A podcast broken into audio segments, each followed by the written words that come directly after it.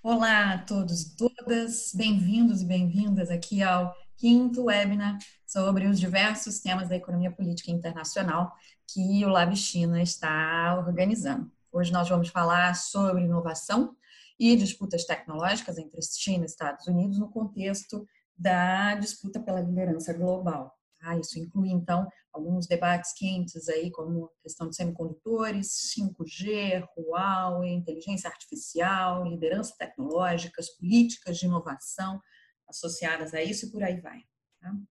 É, Para guiar a gente nessa, nesse debate, nós temos dois, uma professora e um professor, é, o Célio Iratuca, que é professor livre docente do Instituto de Economia, o IE, né, em São Paulo, aqui no Rio é IE, da Unicamp, ele é diretor associado do IE, então, pesquisador no Núcleo de Economia Industrial e da Tecnologia, o NEIT, e do Grupo de Estudos Brasil-China da Unicamp. Ele tem pesquisado e publicado nos temas comércio internacional, empresas transnacionais, investimento direto estrangeiro e desenvolvimento industrial em relações Brasil-China. Ele vai falar sobre a política de inovação na China num contexto de disputa pela liderança global.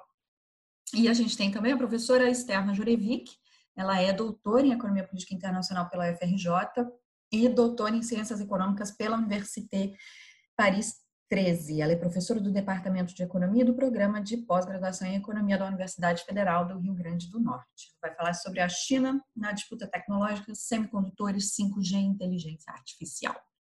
E o nosso comentador é o professor aqui da casa, o Eduardo Costa Pinto, que é também diretor adjunto agora do Instituto de Economia, né, e professor também da pós-graduação em Economia do IE.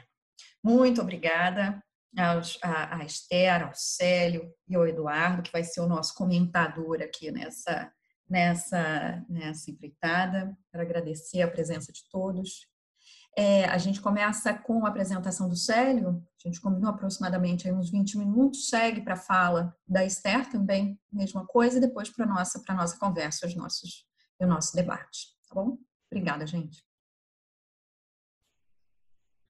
Bom, Isabela, é, obrigado pelo convite, para mim é um prazer estar aqui compartilhando aqui a, a, esse tema tão importante, tão atual, né? tentar fazer aqui a, minha apresentação cumprindo esses 20 minutos. É um desafio, eu sei, que é um tema extenso, a gente podia ficar a tarde inteira discutindo isso, tá?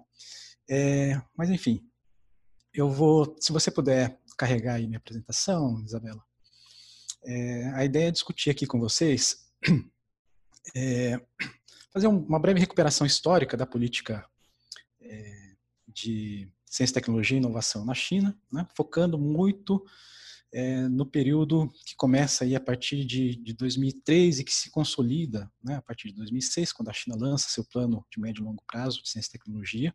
Né, ali tem uma mudança no sentido de a China começar, de fato, a buscar uma, uma, uma inovação mais endógena, né, é, e isso vai transbordando cada vez mais para uma, é, uma aceleração nessa, nesse cenário de mudança, que ao mesmo tempo vai, obviamente, exacerbando as rivalidades em especial com a economia norte-americana.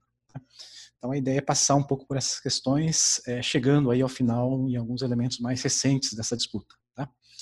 O primeiro slide, na verdade, é uma, é, uma primeira é, recuperação rápida né, é, da, da, da, política de ciência, tecnologia e inovação a partir da abertura. Né, é, eu gostaria de enfatizar um pouco essa ideia, né, de que você tem um primeiro período é, onde a, China busca, de 78 a 85, é, começar a revitalizar o sistema de ciência e tecnologia, né, depois ainda dos efeitos negativos da revolução cultural, enfim, é, começar a reequipar é, equipes de pesquisa, é, laboratórios, enfim. Né, é, nesse contexto tem a, a, importância grande a Conferência Nacional de Ciências, que vai dar, assim, início a esse processo. Né.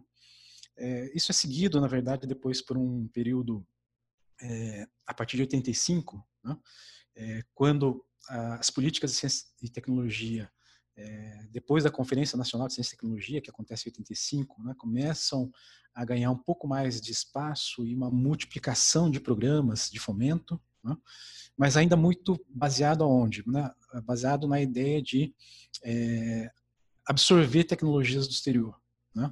É, importação de tecnologias, enfim.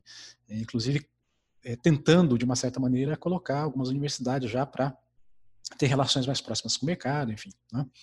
Então, isso vai acontecendo é, até 85. E de 95 a 2006, né, aí tem um segundo movimento, né, é, onde aí começa a se ter um foco maior na questão da inovação, mas ao mesmo tempo é o período onde a China começa a ter é, um período maior de abertura em relação ao próprio investimento das multinacionais, enfim, a tentativa de buscar incentivar né, a transferência tecnológica das, das, empresas multinacionais.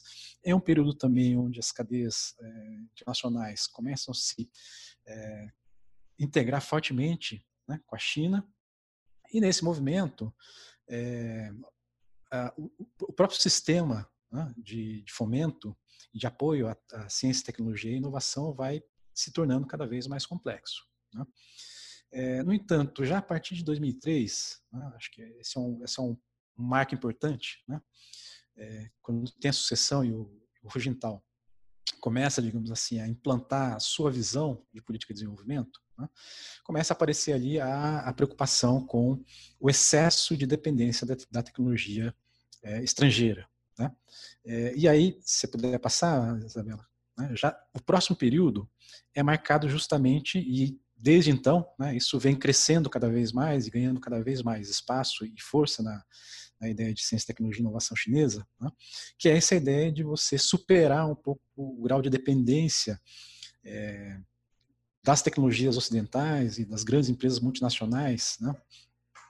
é, ocidentais né? para criar um sistema mais endógeno é, para, de fato, dominar os princípios é, que levariam a China a, de fato, ser uma, uma, uma potência é, não apenas econômicas, econômica, mas também em termos de inovação é, e novas tecnologias. Tá? É interessante notar que quando é lançado esse plano que começa a ser discutido em 2013, enfim, tem um amplo debate em 2003, 2004, 2005, né? e finalmente ele é revelado em 2006, né?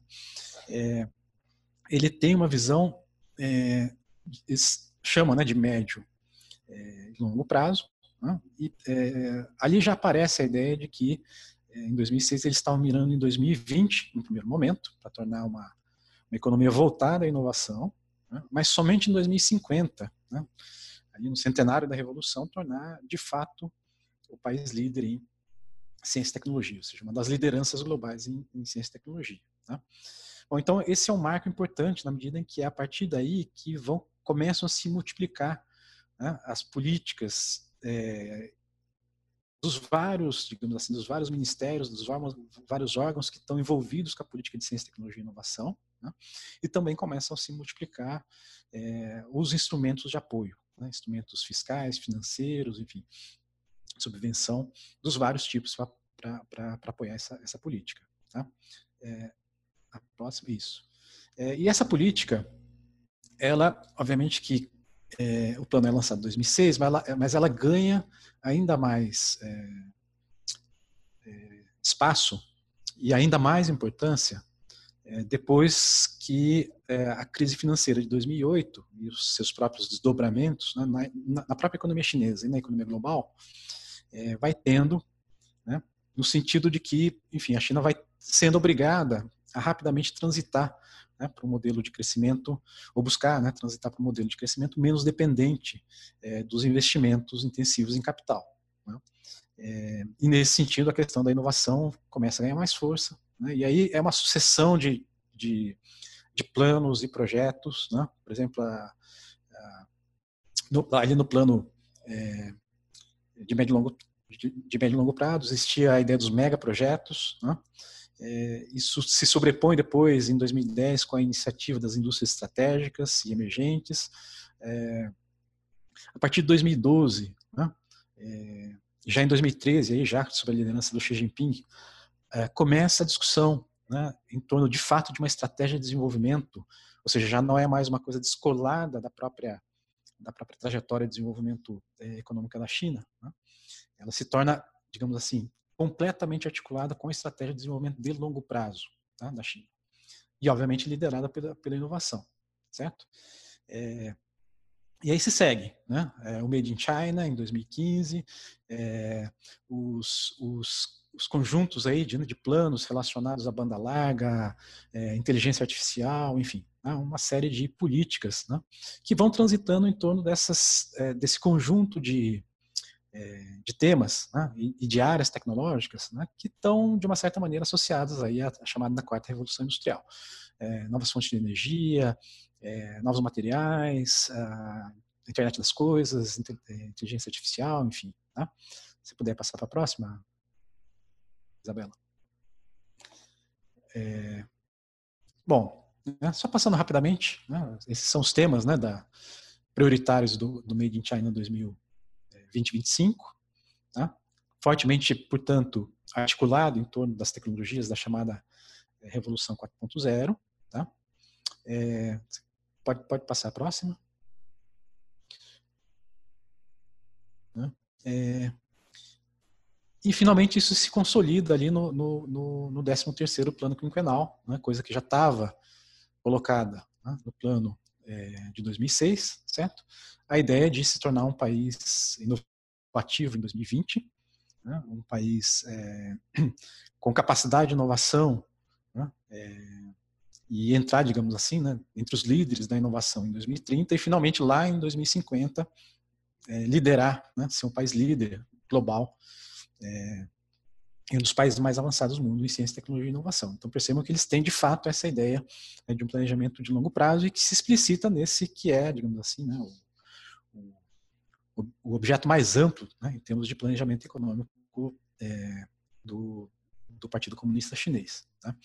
É, pode passar a próxima, Daniela? Aqui é só, só uma, um quadro muito geral tá? do conjunto grande de planos, de é, é, instrumentos né? que são mobilizados, né? que, passaram a ser mobilizados aí, né? pela, pelo governo chinês tá? nas mais diferentes áreas, tá? na área de transporte, novas energias, equipamentos médicos, uh, farmacêutica, biotecnologia, né? um grande peso aí da, da, da, tecnologia de informação e comunicação, mas também a manufatura, manufatura avançada, enfim. Tá? Então tudo isso vai se articulando para de fato criar né? esse é, esse arcabouço né? bastante diversificado e bastante amplo para apoiar a ciência, tecnologia e inovação na China. Tá? E nesse contexto, se você puder passar a próxima, que é, vai se mostrando, né, em especial no contexto aí do pós-crise, certo? É, esse aumento dessa rivalidade, não apenas, né, porque na verdade não é a China apenas que está lançando esse conjunto de políticas, né, o conjunto dos países avançados que estão, todos eles, né, uma política voltada para a Revolução 4.0 ou para a inteligência artificial, ou para a internet das coisas, ou para 5G, enfim, né? cada país vai tentando organizar sua própria política no sentido de tentar, de uma certa maneira, é, colocar ali uma saída, eu diria, schumpeteriana né? para a crise de 2008 e seus desdobramentos, né? e, obviamente reforçada aí pela crise do Covid-19. Tá? Próxima, Isabela. É, bom, então, é, é isso que vai criando, na verdade, quer dizer, de um lado, né? a China acelerando o seu processo é, de, de, de, modelo de desenvolvimento com um peso cada vez maior da inovação, né, que vai se combinando, na verdade, com um processo que já havia antes, né, que é o esgotamento, digamos assim, desse processo de globalização no, no período pós-crise financeira global, esvaziamento das instituições multilaterais, né, que vai dando origem a esse conjunto de relações, por um lado, nacionalistas e protecionistas, e do outro lado, a essa busca de acelerar a mudança tecnológica e encontrar novos vetores aí para tentar é, encontrar novos mecanismos de, de, é, de liderança na inovação, né? é, sem depender tanto, digamos assim, né? dos mercados internacionais, certo? Bom, é, pode passar a próxima? Isso vai resultando, obviamente, que num, num, é, num é, tecno-nacionalismo, como dizem alguns autores, né, bastante, bastante exacerbado. Né? É, se a gente for é, olhar comparativamente os resultados, aí entrando um pouquinho né, nos resultados na, na, disputa mais específica, tá? é, entre Estados Unidos e China, né, a gente começa a ver um pouco também né, por que essa reação é, tão forte que a gente vai vendo dos Estados Unidos em relação a essa política chinesa. Né? Obviamente que tem outros aspectos envolvidos, né? questão da, de modelos políticos também diferentes, enfim, uma, uma, disputa pela, pela liderança geopolítica global, mas onde a questão da tecnologia e da inovação tem um peso crescente. Tá? Então, nesse, é, nesse slide, dá para ver claramente, comparando aí 2006, quando é lançado o Plano Nacional, e 2018, como a distância relativa da China em relação aos Estados Unidos em vários indicadores vai diminuindo rapidamente. Tá? Em especial, por exemplo, quando a gente olha o gasto total em PID. Certo? A China, em 2018, já gastou o equivalente a 95% do total de gasto em PID. Certo? Quando em 2006 era 30%. Né? Óbvio que em termos de PID sobre PIB ou PID per capita, né, isso é muito menor, mas mesmo assim, né, mesmo considerando essa distância, é, esse indicador, a distância vem diminuindo rapidamente. Né? Patentes triádicas, é, pesquisadores é, por mil empregados, enfim. Tá? Em termos de número de pesquisadores, inclusive a China já tem um número maior que os Estados Unidos em 2018. Tá? Mas isso se coloca também em, em, é, em outros indicadores. Tá? O próximo slide vai mostrar é, a presença de empresas chinesas e empresas é, americanas no é, nas 1.500 maiores empresas em gasto de P&D, tá? é, no ranking do, do, da União Europeia, né? sobre as, as 2.500 maiores. Tá? É, eu coloquei as 1.500 para ter um grau de comparabilidade com 2011. Tá?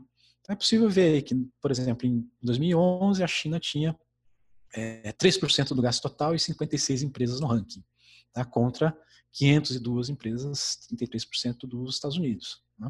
2019, a China já é o terceiro país nesse ranking, é, tendo aí 260 empresas. Né? Sai de 56 em 2011 para 260. Tá? E uma participação relativa de 17%. Claramente aí é, é, se aproximando rapidamente ali dos líderes de Japão, é, Estados Unidos e inclusive já superando um pouco a Alemanha. Tá? Óbvio que se a gente olha é, e abre as empresas do ranking, tá certo? Na China ainda tem um, conjunto de empresas nesse ranking que não, não são de segmentos assim tão avançados, né? Empresas do setor de petróleo, né? do setor de, de siderurgia, né? que estão aí pelo, pela, pela sua escala. Né? Mas naquilo que é, digamos assim, né? uma das fronteiras principais, que é a tecnologia de informação e comunicação, né? a China vem se posicionando muito fortemente. Tá? E é isso que o próximo slide tenta mostrar. Certo? Aí são as principais é, plataformas digitais. Né? Então, de um lado, a gente tem empresas é, americanas, né? de Amazon, é, Google, Apple, Facebook, Microsoft, tem um peso muito importante. Tá? Do outro lado, a gente tem é, as empresas asiáticas, onde aí já começam a aparecer né? grandes empresas chinesas, né? concorrentes diretas das americanas nesses segmentos, como a Tencent, a Alibaba, a Baidu, enfim. Né? É a mesma coisa quando a gente olha na questão aí da, dos gastos em internet das coisas no próximo slide. Né? Claramente aí uma, né, uma divisão né? é, uma disputa né? entre Estados Unidos e China. É, então, o que, acontece é um pouco isso, resumindo um pouquinho, né? quer dizer, a ideia de que a China vai se aproximando rapidamente dos Estados Unidos, né? embora é, é não é, não é é, nunca é, é demais é, enfatizar que essa aproximação é muito rápida, mas ainda os Estados Unidos está muito na frente em vários segmentos, certo? O sistema é, inovativo e o sistema empresarial norte-americano ainda é muito mais avançado do que o chinês, mas enfim, a rapidez na disputa, a rapidez na aproximação chinesa é que preocupa os americanos. Né? É, por exemplo, no caso da, da inteligência artificial. Tá? Próximo slide. É, mostra aí como é, as empresas americanas e, e, as japonesas ainda dominam, e algumas europeias ainda dominam. Né? Aí, no caso, são as patentes. Tá? É, mas já começam a aparecer empresas importantes ali. Né? Universidades, muitas universidades chinesas, que estão marcadas aí em vermelho. A Academia, a Academia Chinesa de Ciências é uma das maiores. Tá? Mais uma empresa, por exemplo, como a State Grid, né, mostrando aí, inclusive essa articulação das grandes empresas estatais né, com esse esforço de inovação americano. Tá? O próximo slide também é para mostrar né, como as empresas americanas e é, chinesas né, vão liderando aí o número de empresas relacionadas à inteligência artificial. E, finalmente, o próximo, né, separando aí as empresas desse segmento é, de mais de tecnologia de informação, né? como o número de empresas americanas ali entre as 100 maiores né, do, do scoreboard 2019 é, é predominante, né, embora né, você tenha empresas importantes ali da China, certo? Ainda o ecossistema norte-americano é muito mais desenvolvido. Tá? É, e aí, obviamente, que tem um, um, ponto que provavelmente a Esther vai explorar um pouco mais, né, que é uma das fragilidades principais é, do sistema chinês é a sua fragilidade justamente naquilo que é um dos principais núcleos né, é, de infraestrutura, é, que é a indústria de semicondutores. Tá? No próximo slide dá para ver com um pouco mais de detalhe né, é, que a participação chinesa nas várias etapas, né, é, seja o design, seja nas foundries, é, no teste, na montagem, enfim, é, ou nas, nas, etapas mais integradas, a participação chinesa é, ainda é marginal. Eles estão, de novo, né, estão tentando avançar rápido, mas ainda as empresas americanas, sul-coreanas de Taiwan né, e algumas japonesas ainda dominam né, essas etapas. É, o próximo é, é um, uh, também, enfim, a mesma coisa, né? É, só para chamar atenção, na verdade, que em especial nos equipamentos avançados para fabricação de semicondutores, certo? É, isso é dominado fortemente por empresas que não são chinesas. Os chineses não conseguiram avançar aí. Tá? Bom, é, então, para encaminhando um pouquinho né, para as minhas considerações finais, né, quer dizer, tem alguns novos capítulos aí tá, dessa disputa. Né, a disputa que vai se tornando cada vez mais acirrada. Né, já tinha havido ali em em 2018, enfim, né, é, sanções contra a ZTE, enfim, 2019 contra a Huawei, e agora, recentemente, né, o Departamento de Comércio americano incluiu um número maior ainda né, nas, na chamada é, Entity List, né, ou seja, a lista de empresas que tem restrição à exportação ou né, precisam de licença, digamos assim, né, do Departamento de Comércio para realizar a exportação para essas empresas, o que pode comprometer fortemente aí o acesso a componentes fundamentais para essas empresas que estão aí, né? Huawei, ZTE e por aí vai. Né? É, então isso já, já vai mostrando, digamos assim, né, como esse, esse aspecto da, da disputa tecnológica é um fator chave, né, talvez muito mais importante do que a própria disputa comercial, certo? E do outro lado, né, é, além das ameaças de retaliação, enfim, né, é, das empresas americanas, né, é, tem uma das empresas chinesas em relação às empresas americanas tem né, um novo elemento que eu acho que ainda vai dar muito que falar, que é o anúncio, né, também em maio, né, como uma das políticas aí para superar aí a crise do Covid-19, né, o novo plano chinês de investimento em infraestrutura, só que dessa vez infraestrutura fortemente associada à tecnologia, certo? É, as estimativas da imprensa falam aí até um trilhão e 400 bilhões de dólares até 2025. Tá? É, essa estimativa, digamos assim, né, que não tem nenhuma anúncio oficial, né, mas a estimativa que, enfim, a, a imprensa tem divulgado. Né? É, essa pode passar a, a, próxima, Isabela. Essa, enfim, é só para mostrar como também, enfim, né, nesse, nessa disputa né, é, de retaliação, Tá? Existem algumas empresas americanas que são fortemente dependentes do mercado chinês, né? ou seja, tem, tem pressões dos dois lados né? dentro dessa disputa. Né? É, mas a próxima é mais interessante, que é justamente alguns, uh, alguns projetos né? que, que, que foram divulgados aí né? pela imprensa, que é justamente essa ideia de você juntar a infraestrutura, que sempre foi um vetor fundamental é, do desenvolvimento recente chinês, certo? Mas isso articulado com vários setores né, associados a essas tecnologias é, é, da quarta revolução industrial. Né? Então, enfim, um conjunto de investimentos aí em infraestrutura para acelerar a implementação de 5G, é, para, enfim, construir aí né, é, é, centros de inteligência artificial,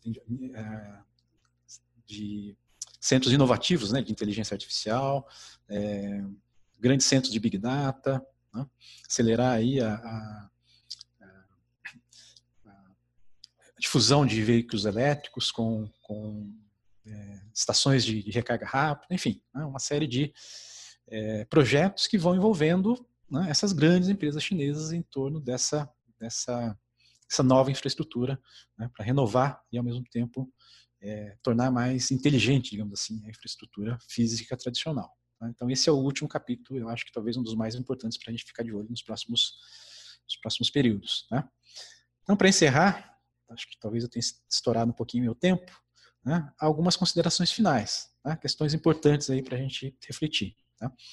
É, primeiro, a ideia de que essa não é uma disputa conjuntural, né? ela vai se prolongar. Né?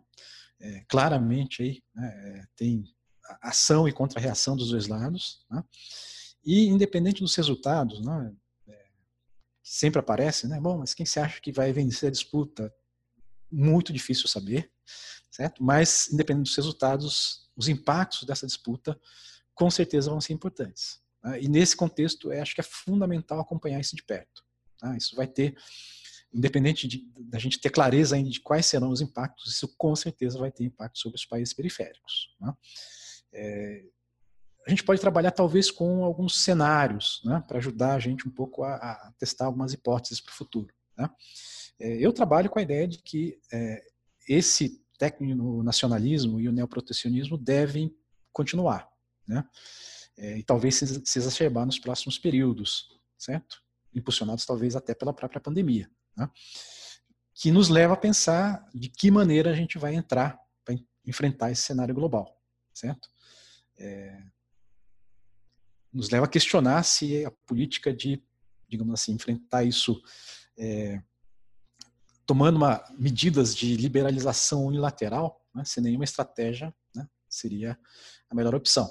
Né? Me parece quase um suicídio né, é, apostar nisso certo?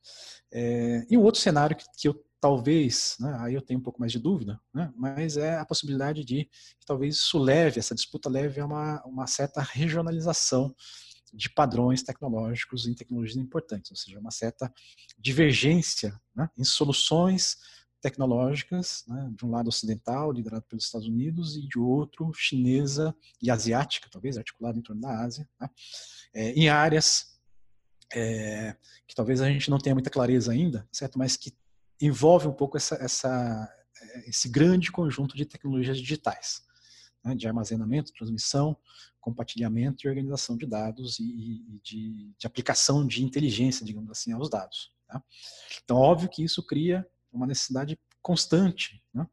dos, dos nossos gestores de política de acompanharem e de tentarem é, observar quais são os espaços né, que se abrem nessa disputa, é, ou ao contrário, né, se isso vai resultar né, numa, é, numa dificuldade crescente né, da estrutura produtiva e tecnológica brasileira de se inserir de maneira um pouco mais ativa nesse processo aí. Tá? Bom, acho que era isso que eu tinha que apresentar. Desculpa se eu extrapolei um pouco o tempo, Isabela. Estou abertos aí depois para questões e perguntas. Célio, muitíssimo obrigada por essa apresentação extraordinária. Fico muito é, é, empolgada aqui, com várias questões na cabeça para a gente seguir no debate a seguir. Muito obrigada mais uma vez. Eu passo diretamente a palavra para a Esther para a gente não perder tempo. Oi, é, obrigada, Isabela, pelo convite. Sempre bom estar discutindo com o pessoal do Labchina, é, que eu faço parte também.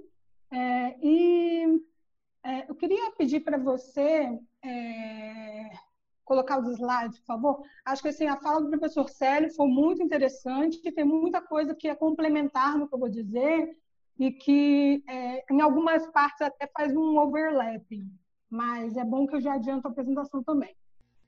Tá? Então, a ideia é falar um pouco hoje sobre a China nessa disputa tecnológica, considerando três tecnologias, que são tecnologias de uso geral, né? Então, tanto semicondutores, 5G e inteligência artificial. É, acho que assim, por que, que a ideia é tratar delas junto? Porque a gente tem que pensar a concorrência e disputa tecnológica hoje entre Estados Unidos e China à luz das relações sistêmicas, tanto do ponto de vista é, tecnológico quanto inter e intraindustrial. Né? Além disso, quais são os objetivos e interesses que comandam o desenvolvimento dessas estruturas e sistemas?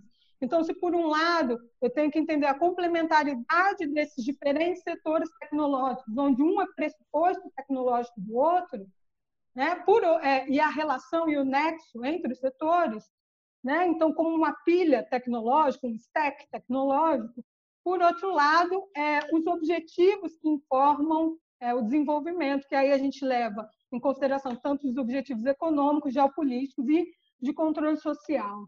É assim, não vai ser possível caracterizar cada um desses três componentes aqui para cada uma das tecnologias. Então, eu vou falar o que eu acho que seja mais relevante para cada uma delas. Né? É, de forma geral, então, considerando é, o sistema industrial moderno como um todo, né, que é essa de, é, das tecnologias da informação e comunicação de alta tecnologia, a gente tem que pensar o posicionamento da China é, como um caso clássico de desenvolvimento desigual e combinado. Né? Por um lado, ele expressa uma grande e profunda dependência tecnológica nessas tecnologias que estão na base do sistema industrial, na base do stack tecnológico, né, que são pressupostos tecnológicos, tanto da inteligência artificial quanto do 5G, etc., que no caso são os circuitos integrados ou chips, que, que é o maior segmento da indústria de semicondutores. Né? Então, é, nesse caso, a desvantagem do atraso de entrar atrasado numa trajetória tecnológica já muito madura e desenvolvida, coloca profunda e grande dependência nessas tecnologias. Por outro lado, a China é capaz de superar e ultrapassar os Estados Unidos em determinados aspectos pontuais, né? Tecnologias específicas e subsetores. Alguns exemplos são equipamentos de telecomunicação para rede de 5G, tecnologia de reconhecimento é, facial. E aqui você expressa claramente situações que estão relacionadas com as vantagens do atraso. Né? O próprio sistema de pagamento chinês, é, baseado em QR Code, agora em reconhecimento facial, ele é, se dissemina muito mais facilmente porque você não tem a penetração tão grande da tecnologia anterior, dos cartões de crédito, etc. Então, é, a vantagem do atraso permite essa difusão mais rápida. Então, você vai gerando essa situação onde, aí a gente vai ver, trabalha aqui com a ideia de três grandes setores do moderno sistema industrial. Quando a gente olha na parte mais ajusante, nos estratos posteriores desse sistema, a gente vê claramente que é uma disputa China-Estados Unidos. Mas quando você desce, vai afunilando para os fundamentos tecnológicos dele, você vê é, que a China tem muito pouco ou quase nada e a dependência é enorme. Tá? Eu fiz, é, montei esse seminha aqui, ele é, é baseado na ideia que a gente colocou no artigo de 2018, eu, professor Medeiros, é, sobre o desenvolvimento da indústria de semicondutores e a ideia de que esse moderno sistema industrial, então, pode ser vista como três grandes segmentos.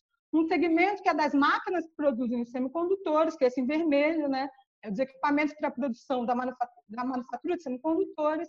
Os semicondutores como um insumo fundamental, o bloco construtor é, de todas as capacidades em tecnologia da informação e comunicação, seja por um lado responsável pela digitalização do mundo físico, com sensores, atuadores, dispositivos discretos ou optoeletrônicos, seja a capacidade de, de tornar tudo aquilo inteligente. Daí eu não estou falando de algoritmo e automação é, de padrão e, e, e é, redes neurais profundas, estou falando mais da capacidade mesmo de memória, processamento e comunicação que os chips permitem. Né? A inteligência artificial vai ser um desdobramento disso, uma automação é, da leitura desses dados que vão surgir. Mas, de toda forma, então, a indústria de semicondutores, aí, dividida nos, no, nos segmentos né, de design, nos circuitos integrados, na manufatura e é, em, te, é, em, montagem, teste e empacotamento. Né? Então, falando assim, o design é intensivo em trabalho qualificado, a manufatura é muito capital intensiva, grandes escalas, equipamentos ultra sofisticados, e a montagem e teste é relativamente, em comparação aos outros, intensivo em trabalho não qualificado.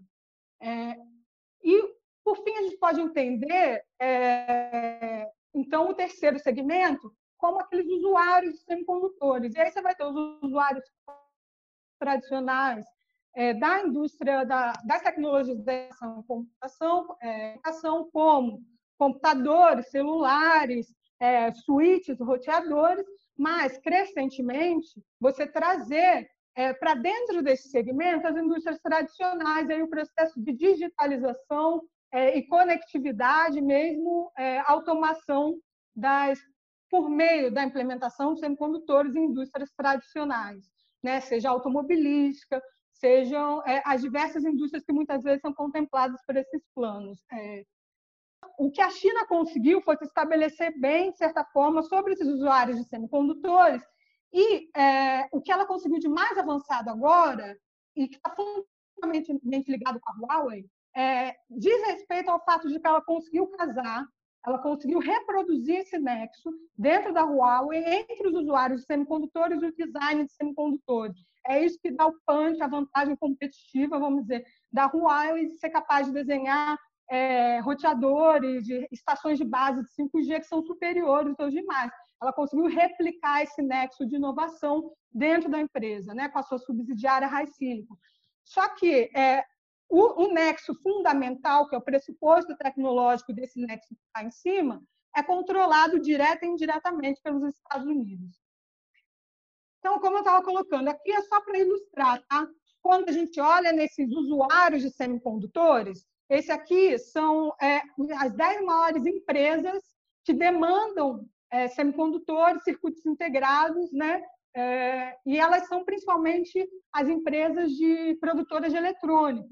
Então, quando a gente olha pelos consumidores, os maiores consumidores de semicondutores, a gente vê que é uma disputa basicamente pau a pau entre China e Estados Unidos, é, com exceção aí da Samsung na cabeça. Se a gente passa, se puder, passa, por favor, para análise do, é, das principais empresas provedoras ou líderes é, em empresas de internet, a gente vê que é, em 2018 já é uma disputa basicamente entre China e Estados Unidos. Então, de certa forma, quando se coloca muito ah, é, a China vai, porque os Estados Unidos vem trabalhando muito publicamente a questão da ameaça chinesa, que a China pode ultrapassar os Estados Unidos e virar uma potência e, e, e fragilizar os Estados Unidos, é, isso reflete muito o que está acontecendo por cima desses tratos. Quando a gente desce, não é tão assim. É nesses bens de consumo, que é visível para as populações, etc. O mesmo acontece com os smartphones, né? A Huawei aí, inclusive, trocando posição nos últimos anos com a Apple, ficando em segundo lugar entre os principais provedores de smartphone. Se puder passar também só atrás da Samsung, e quando a gente olha o, o mercado de equipamentos de, é, de telecomunicações, né, a gente vê que a Huawei está é, na frente e aí os Estados Unidos nem estão no jogo nesse caso. Então, esse é, o, é, é o caso mais, mais avançado no qual essa superioridade pontual ou setorial da China é, se expressa. Né? Então, aqui a gente tem a Huawei disparada na frente, duas empresas é, europeias, a Nokia e a Ericsson, depois a ZTE, que é chinesa também, e a Cisco bem atrás, que é americana. Né? Mas quando a gente desce para esse extrato do insumo fundamental, do meio, que de certa forma comanda ou, ou, dá o ritmo do progresso técnico nesse sistema como um todo, é, ou a, a, interação dele com os equipamentos atrás, que provê né, o ritmo do progresso técnico do sistema em geral, a gente vê que a situação já não é mais a mesma. Né? Isso aqui acabou de sair de 2020, que seriam os 10 principais líderes em venda de semicondutores no primeiro quadrimestre de 2020. A gente vê aqui que, basicamente, né, é, os Estados Unidos têm uma dominância muito grande, é, e além dos Estados Unidos, você tem com muita relevância a Coreia do Sul, Taiwan. A China, pela primeira vez, é, em todo esse período, conseguiu colocar, é, desde que faz política para semicondutores, e aí desde a abertura e durante o período também maoísta também tinha política para semicondutores industrial, é a primeira vez que ela consegue entrar no top 10.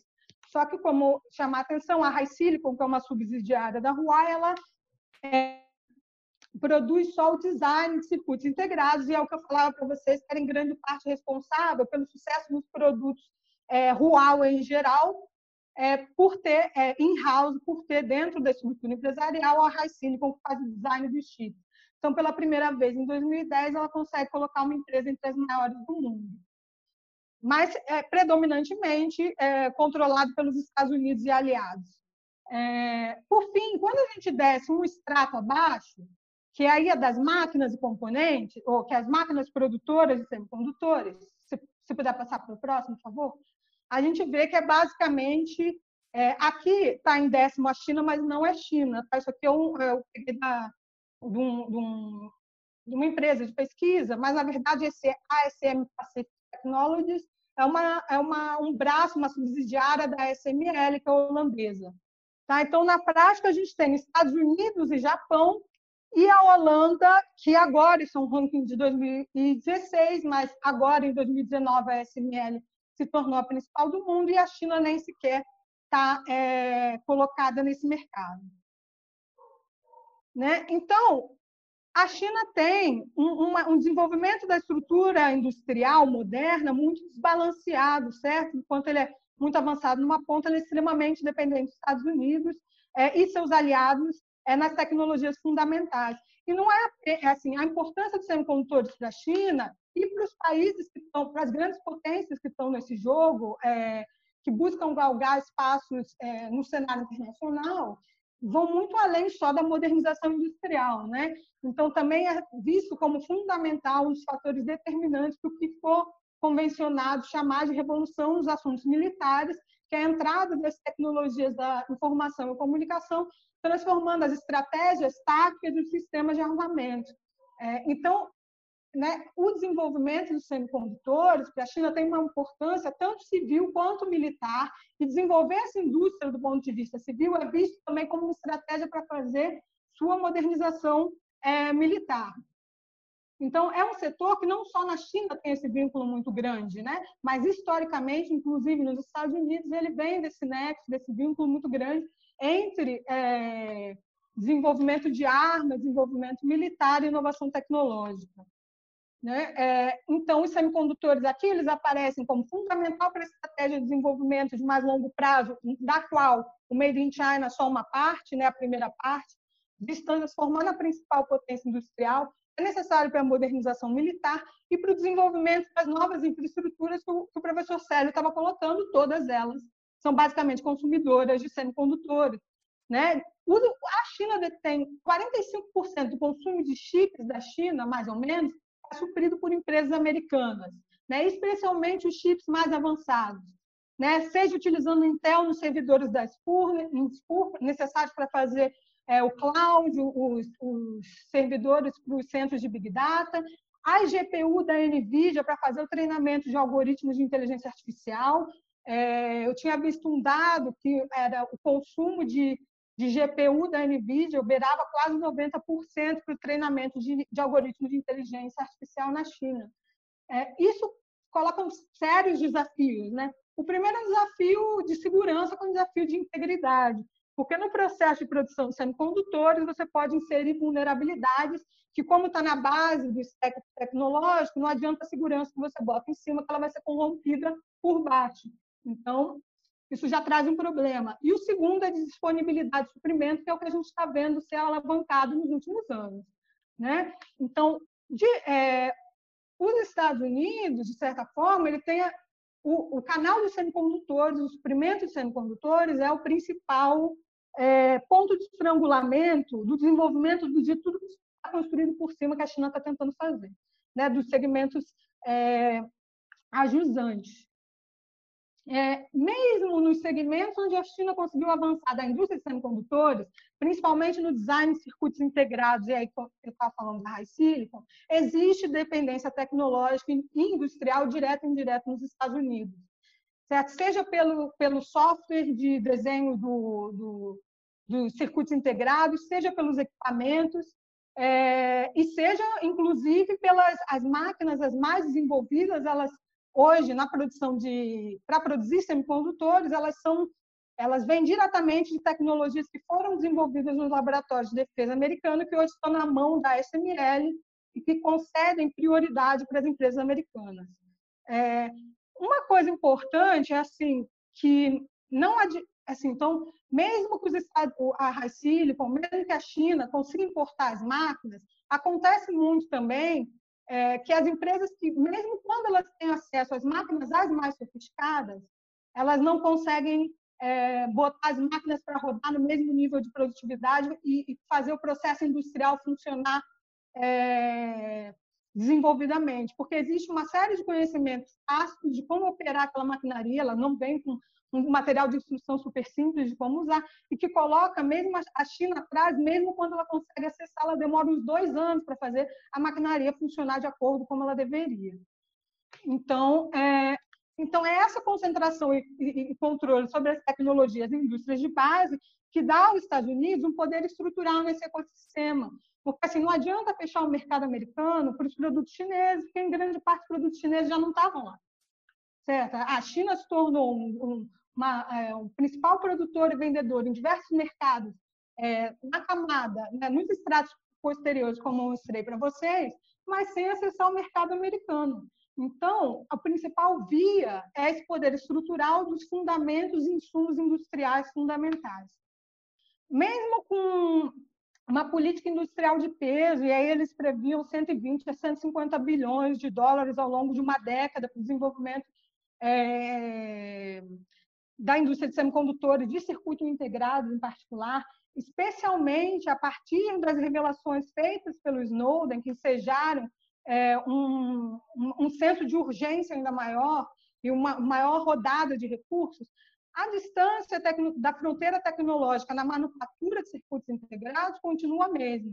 A China permanece, a sua empresa a mais avançada, permanece cinco anos atrás das empresas de ponta americanas em termos tecnológicos, significa duas gerações tecnológicas de semicondutores atrás. Né? É, as metas para 2020 colocadas é, tanto pelo made in, é, pelo, pelas guidelines, né, pra, pela política industrial de circuitos integrados para autossuficiência, parece que não vão ser alcançadas. Aqui tem um problema estatístico de como que a China mede, como que a indústria global mede a indústria, mas não vão ser a meta de autossuficiência não vai ser alcançada.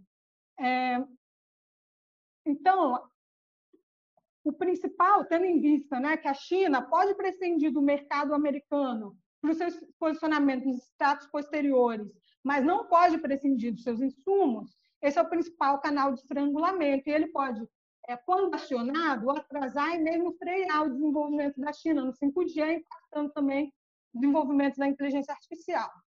Tá? Aqui mostra né, o consumo da China nessa linha vermelha, né, é, e embaixo a produção feita dentro da China.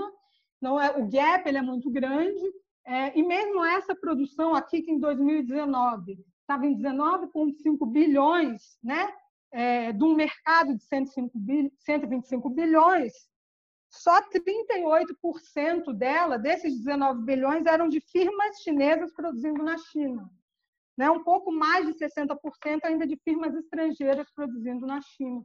Então, a dependência e o gap é muito grande. Isso tornou os circuitos integrados a principal importação chinesa, maior do petróleo cru.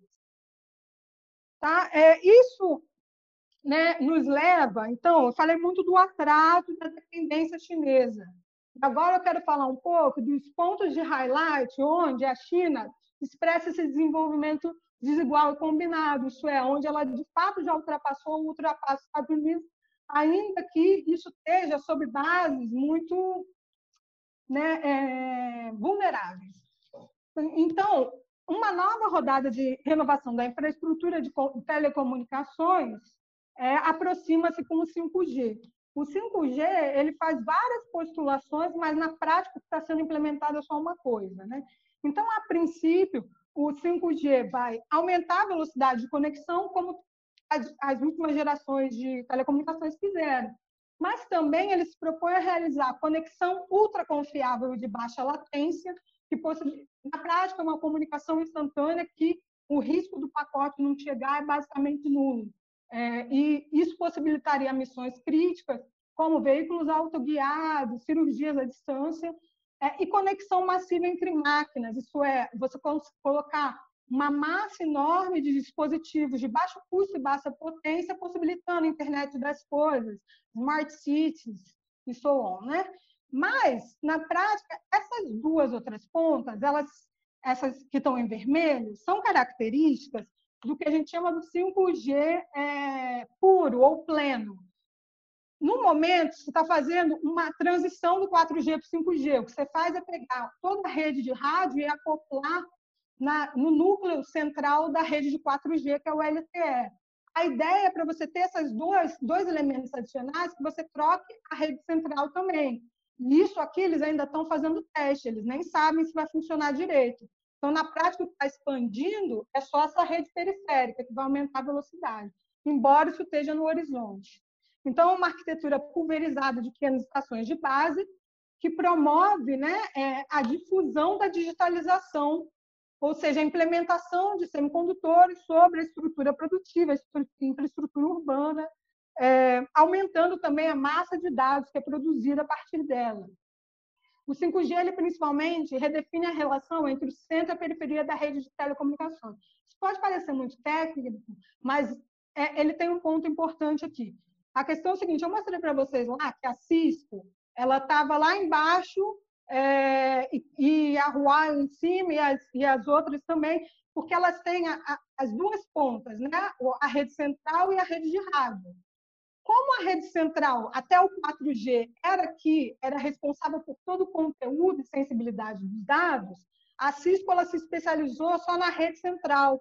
Quando você cria uma nova tecnologia disruptiva, uma outra arquitetura do sistema de telecomunicações e passa a dar para a periferia importância, a China, que estava na periferia, se destaca né, desse sistema.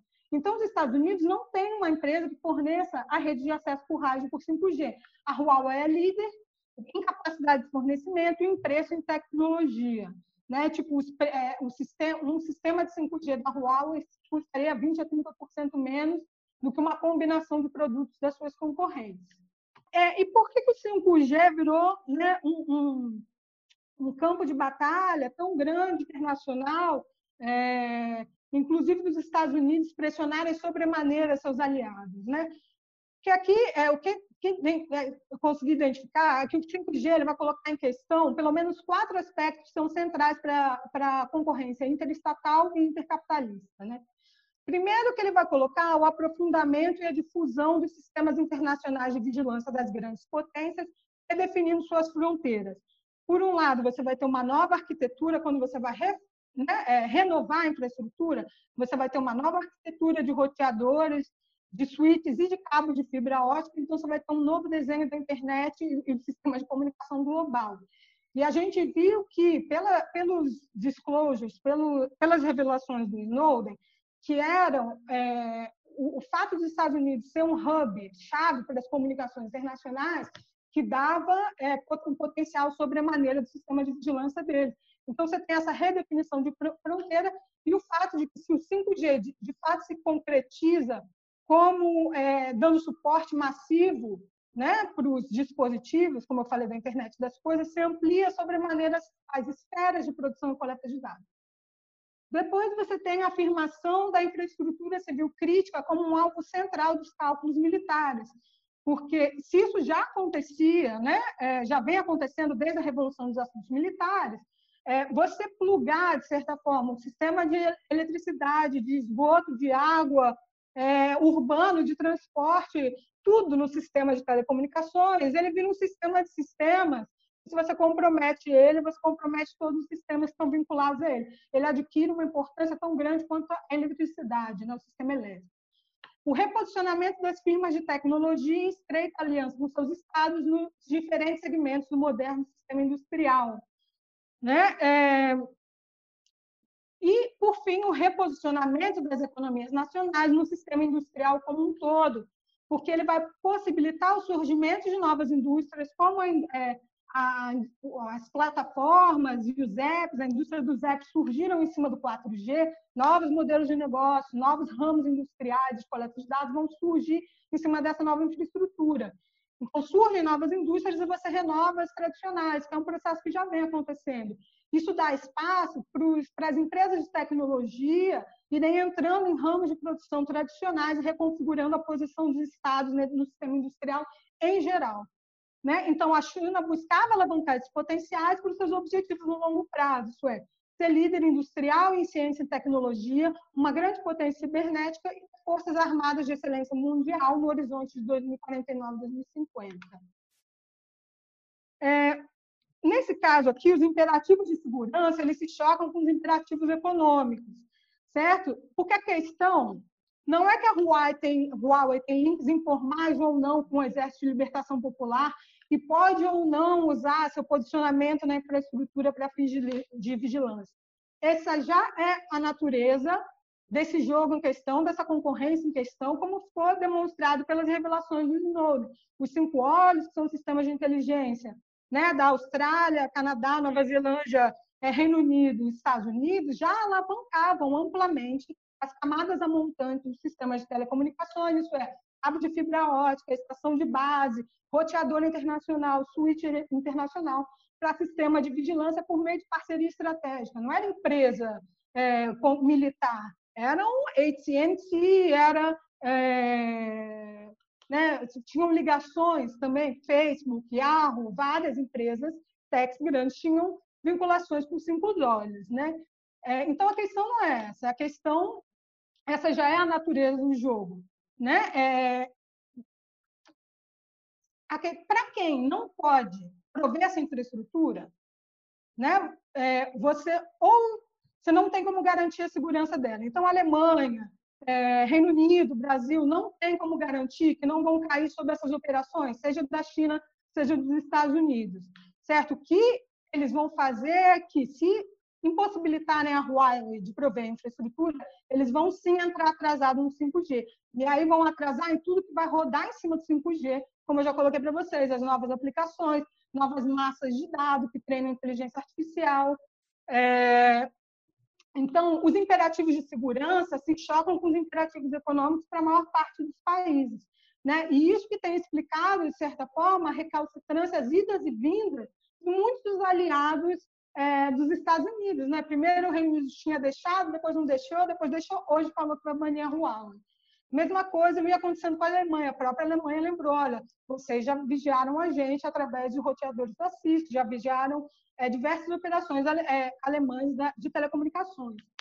Um dos problemas desse sistema, que então vai digitalizando tudo, vai criando uma massa de dados gigantesca, né, e se aprofunda em capilarização ainda mais, é como você lida com essa massa toda de dados. Então, quando, por exemplo, a NSA, em 2012, é, fez a operação contra a Huawei, e aí eles tiveram acesso aos, aos, ao desenho dos produtos Huawei, à rede de e-mail, é, e tiveram acesso aos roteadores, talvez, da Huawei, a NSA declarava o seguinte, nós atualmente temos bom acesso e tantos dados que nós não sabemos o que fazer com eles. Ou seja, essa, a, a inteligência artificial aqui, ela vai entrar dando a automação necessária desses sistemas que vão se expandindo demais de produção de dados. Um dos objetivos, portanto, da NSA, e aí quando eu falo da NSA, também é um jogo de concorrência que está se jogando entre todas essas potências tecnológicas. Né? É, Para o Sistema Internacional de Vigilância dos Estados Unidos, era, por meio de espionagem avançada e automação, dramaticamente aumentar o domínio sobre a rede global. Né? E, e essa automação e essa pretensão de domínio sobre a rede global, etc., ela sempre foi baseada numa divisão de tarefas entre o setor privado e o Estado americano nas atividades de vigilância. Não vai ser diferente na China também. Então, não tem uma excepcionalidade aqui nesse sentido. Embora você não tenha smoking guns afirmando que a Huawei fez isso, isso aquilo, se não fizer, está perdendo a oportunidade que os americanos não perderam. É, então, acho que eu estou é, me, apro, é, me aproximando do final, vou falar muito rápido aqui daí, porque acho que já estourei muito tempo. É, de certa forma, a gente está falando dos desenvolvimentos recentes das redes neurais profundas, né? É, que, não, que, que realizam detecção de padrões e correlações estatísticas nas massas de dados históricos. Né? Em sua maioria, esses dados devem ser rotulados por seres humanos manualmente, é, possibilita a identificação de padrões E os prognósticos que ela faz são baseados todos nesses padrões históricos. Né? Outro ponto da inteligência artificial é que ela serve para detectar anomalias, né? eventos fora desse padrão. Então, é muito bom para controle social, certo? Porque se você não reproduz o padrão comportamental, você vai ativar o early warning do sistema. Então, tem um potencial né, que vai passar a é, colocar o sistema de aviso ou de notificação em cima, seja daquele evento ou daquela pessoa que pode do padrão. Então, tem um potencial muito grande de normalização e tem sido vastamente implementado para controle social em vários países, especialmente na China. Né? Então, mais esse desenvolvimento é contingente também nos chips, e aí o poder computacional dos Estados Unidos está muito na frente do chip de inteligência artificial, embora a China tenha uma grande massa de dados. Aí você tem o plano da China também, de desenvolvimento da nova geração de inteligência artificial em 2017, que postula é, sua aplicação generalizada na economia, governo e sociedade. Ainda que postule isso tudo, né? Ah, vai fazer smart health, smart education, é, smart agriculture, tudo é smart, tudo é inteligente. Ainda assim, quando você olha o eixo é, que vai puxando o desenvolvimento da inteligência artificial na China, seja do mercado, seja o desenvolvimento tecnológico, é fim de segurança é, e controle social, principalmente a indústria de segurança, é, finanças e internet. E aí acho que eu não vou passar, mas acho que eu não vou mais falar porque eu já coloquei bastante coisa, né? É, tá? é um mercado ainda muito pequeno, tá? Tem 2,89 bilhões de dólares em 2019 o mercado de aplicação de software na China, junto com o mercado de hardware de 6 bilhões. Então, do ponto de vista de vetor de, da demanda em si, a própria aplicação daí não teria esse impacto como tem a indústria de eletrônicos, de semicondutores, é um impacto mais do ponto de vista da automação desses sistemas é, e ainda não entrou muito né, é, na manufatura propriamente dita.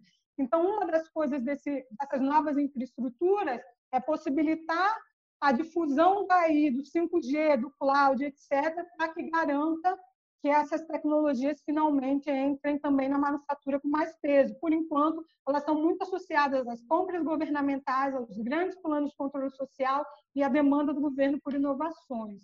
Então, acho que, assim, para além da gente pensar só, para concluir, é, o quão o Brasil está atrás, ou como que a gente né, pode ter uma política maravilhosa de desenvolvimento tecnológico com grandes resultados que a China está tendo, é para que direção apontam esses desenvolvimentos tecnológicos, seja na China, seja nos Estados Unidos, né? que em grande parte estão vinculados com a guerra, em grande parte estão vinculados com o controle social, ainda que se entenda muito que o objetivo é melhorar a vida das classes trabalhadoras, da sociedade, dos cidadãos, em grande parte não cumpre esse papel, cabe também a gente discutir quais são os objetivos do desenvolvimento tecnológico contemporâneo. Então, obrigada, que eu para falar. Desculpa ultrapassar o tempo.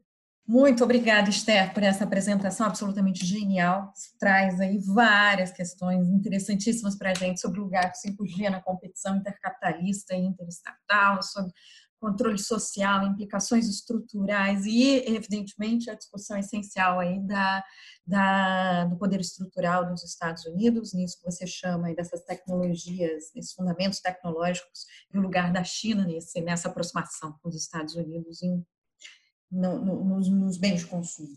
Eu passo para o meu colega Eduardo Costa Pinto fazer uma, uma, uma primeira rodada de perguntas. Obrigada, Eduardo, por, por aceitar o convite.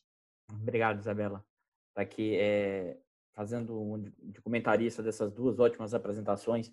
Eu vou, antes até de fazer as perguntas diretamente, acho que os nossos telespectadores ou nossos ouvintes, é, eu acho que a apresentação do professor Célio traz uma dimensão que explicita a trajetória chinesa do desenvolvimento tecnológico como uma política de longo prazo, desde os anos final dos anos 70 e que ganha um novo movimento de aceleração a partir de 2003, tá? e depois, novamente, num pós-crise de 2008, que mostra, assim, eu fiquei olhando e perguntando, depois talvez possa responder, é como o chinês, nesse sentido, tem todo um planejamento e, e como tem a própria lógica das etapas do desenvolvimento, não no sentido etapista, mas olhando, olha, nesse momento atual é fundamental avançarmos na questão da concorrência no campo econômico a partir de uma intensividade tecnológica. Ou seja, nós avançamos em etapa, o que foi marcante nos anos 2000, do avanço tecnológico, como, você, como vocês mesmos alertaram, um avanço tecnológico ainda restrito e a economia sendo puxada por investimentos intensivos em capital, principalmente em infraestrutura pesada e coisas do gênero. E como a partir de 2008, no pós-crise, a questão do elemento do controle tecnológico como elemento central. E aí, nesse ponto, é eu queria perguntar para você, professor, o quanto a questão na China, depois a gente volta para outras questões, mas do controle tecnológico, ou seja, autonomia tecnológica, né? É, essa é uma disputa central para entender com a questão do embate entre China e Estados Unidos e até pelos dados que você mostrou. A Esté, de uma forma mais geral, trouxe uma discussão que é, ela, é, ao mesmo tempo mostrou esse elemento, vamos dizer assim, de longa duração, mas entrando especificamente um tipo de equipamento, ou seja, descer para um nível da, da especificidade, mas uma especificidade que mostra a questão do controle e a questão do poder por trás desse processo, que é a disputa da questão dos chips, ou seja, da microeletrônica, da questão dos, do, dos condutores, né? E, e aqui acho que é um, é um gancho interessantíssimo, é o quanto o controle da determinada tecnologia tem a ver com a disputa também de espionagem e a questão das relações de poder. E aí, você mais no final da apresentação mostrou como a inteligência artificial, um dos elementos principais da disputa é como decodificar ou como processar um volume enorme de informações. Né? E como, na verdade, e aí os dois apontaram isso, como a China avançou muito nos últimos 20 anos em termos de desenvolvimento tecnológico, mas mesmo assim, em alguns, em alguns setores específicos está na ponta, mas ainda de forma geral, os Estados Unidos né, ainda detêm controles importantes. Eu, e nesse sentido, como se ainda tem disputas enormes pela questão tecnológica. Então, de forma mais específica, depois desse panorama geral, eu queria é, você trouxesse essa, essa discussão, professor Sérgio, sobre a questão da, da, autonomia tecnológica e como esse é um elemento central no desenvolvimento e nesse, nessa disputa. Isto é, é, é e aí, antes da gente entrar na pergunta mais geral da questão da, da geopolítica que se apresentou mais no final da apresentação, eu queria, na especificidade, por que a Huawei conseguiu né, criar, replicar a partir da empresa uma estrutura, como você apresentou, industrial, que era difícil de replicar, porque você tinha controles específicos de parte, vamos dizer assim, da cadeia de produção. E aí você apresentou e mostrou que a Huawei conseguiu, e por isso que ela tem essa liderança inteira, uma especificidade industrial que a empresa conseguiu quebrar como estava estruturado anteriormente as ligações e os controles entre é, na cadeia de microchips. É, acho que para começar o debate essas duas questões. Célio. Eduardo, obrigado aí pela, pelos comentários. É, bom, eu vou comentar rapidamente é, de uma maneira bastante genérica, né, Eduardo? De fato, quer dizer, acho que é muito explícito, né, no caso da China, essa ideia de um planejamento de longo prazo, né, quer dizer, o que, eles estão buscando lá em 2049, né, 2050. Né? É, acho que o que mais chama atenção é que, embora eles tenham é, esse objetivo claro, né, de longo prazo, enfim, de retomar uma posição hegemônica que eles já tiveram em algum momento no passado, é, também essa questão de que é, é uma economia que, que, tem assim um conjunto de elementos que é, que são de planejamento, né, mas com grau de flexibilidade e com capacidade de se adaptar também ao, ao contexto geopolítico, ao contexto geral, que também é muito grande. Isso chama muita atenção, a questão da flexibilidade. Né? Então, só, só, dar um exemplo, né? É, ali na é, quando é, começa a se discutir lá o plano de longo prazo, né? É, havia, havia uma disputa ali, né? É, de qual seria, digamos assim, o formato de você organizar um pouco essa ideia do, do da ciência, tecnologia e da inovação, né? na China. É, de um lado, havia aqueles que defendiam de que haveria que necessariamente ter uma coordenação maior da burocracia pública, inclusive para alocar recursos, porque ela que tinha a visão do todo e poderia levar esse, esse, esse projeto de longo prazo. Mas também tinha um lobby muito grande né, de pesquisadores ou de próprias universidades, centros de pesquisas, que preferiam um modelo mais americano, né, um modelo americano no sentido de você abrir grandes editais, né, é, e aí, enfim, né, um sistema mais competitivo, digamos assim. né? mais meritocrático nesse sentido, né? De, enfim, quem, quem, quem apresentar melhor projeto ganha, né? e obviamente que isso é, reduziria um pouco o papel da, da, da, da burocracia, da burocracia da burocracia pública, em especial da, do Ministério de Ciência e Tecnologia e do NDRC. Né? Naquele momento, eles fizeram uma escolha né?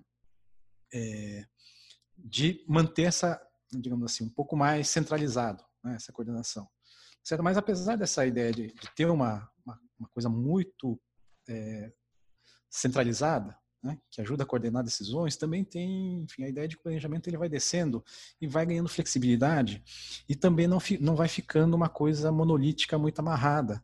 Né? Por quê? Porque isso vai é, criando, inclusive, uma, uma, uma, espécie de competição né, entre os entes uh, regionais, né, entre as províncias, certo? Entre as próprias empresas estatais existe uma competição muito forte, né?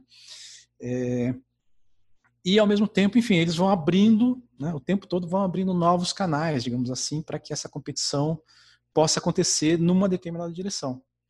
Né? Então, nesse sentido, quer dizer, esse, esse novo plano de investimento em infraestrutura tecnológica me parece isso, né, que eles estão colocando, na verdade, colocaram agora, né, estão abrindo projetos, projetos para as várias províncias apresentarem seus projetos, né, com a participação de empresas que muitas vezes são empresas privadas, mas empresas provinciais, enfim, né, um mix. Né, é, e, obviamente, que isso vai resultando num processo que é, por um lado, coordenado centralmente, né, mas é flexível, porque você vai experimentando e tendo capacidade de ver o que dá certo e o que não dá certo, e, ao mesmo tempo, garante um dos elementos que o capitalismo mais tradicional, né, é, mais selvagem, digamos assim, tem, que é uma competição, que muitas vezes também é selvagem lá. É, então essa combinação é que é muito interessante, né?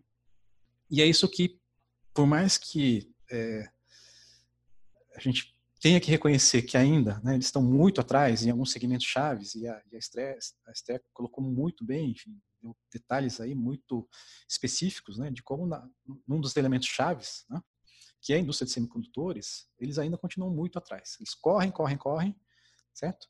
Mas continuam atrás, né? É, então, apesar desse atraso, né, me parece que nenhum país do mundo tem essa capacidade de abrir novos espaços de acumulação e de, de uma certa maneira, coordenar esse processo de concorrência, coordenação do Estado né, e estratégia de longo prazo para fazer avançar o seu processo. Né. Então, é por isso que eu acho que, embora, né, apesar das vantagens enormes dos Estados Unidos, eu não descartaria de, né, de que lá em 2050 eles vão, né, com certeza, estar, tá, não sei se desbancando os Estados Unidos ou, né, ou dividindo ainda com os Estados Unidos uma, uma posição muito mais é, mais potente do que agora, né, muito, de muito mais relevância do que eles têm agora. Né. imagino que esse seja um cenário que me parece mais provável, certo? É, e talvez isso leve, né, voltando a um ponto que eu levantei, a uma certa fragmentação, digamos assim, né, de, de padrões e de, de modelos né, de implementação tecnológica.